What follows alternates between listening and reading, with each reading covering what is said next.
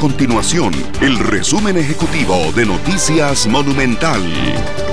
Hola, mi nombre es Fernando Muñoz y estas son las informaciones más importantes del día en Noticias Monumental. Al 26 de agosto, el país registra 1.002 casos nuevos de COVID-19, de los cuales 202 son por nexo epidemiológico y 800 por laboratorio, para un total de 36.300 casos confirmados. Se contabilizan 13.317 personas recuperadas. Además, 400 personas se encuentran hospitalizadas y 143 de ellas en una unidad de cuidados intensivos. Para hoy se reportan 10 lamentables fallecimientos y en total se contabilizan 386 fallecimientos relacionados con COVID-19.